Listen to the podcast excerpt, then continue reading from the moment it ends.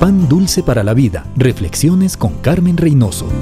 Marían tenía 13 años cuando escuchó de Jesús en una escuela vacacional. Feliz se fue a su casa y compartió lo bueno y maravilloso que era Jesús y su decisión de seguirle. Sus padres y hermanos se enojaron tanto que la botaron de la casa. Sabía que en Pakistán los seguidores de Jesús tenían problemas, pero ella nunca pensó que sus padres le rechazarían. Ese día perdió su familia, huyó para evitar los malos tratos, pero diez años más tarde, feliz, nos cuenta del cuidado de Dios durante esos años. Nada más doloroso que el rechazo de los padres, la traición del amigo o el olvido del que amamos. Tarde o temprano todos experimentamos estos sentimientos, pero los cristianos no nos quedamos allí. Nuestro Dios y Padre nos levanta y dice, no temas, porque yo estoy contigo, no desmayes, porque yo soy tu Dios que te esfuerzo, siempre te ayudaré, siempre te sustentaré con la diestra de mi justicia.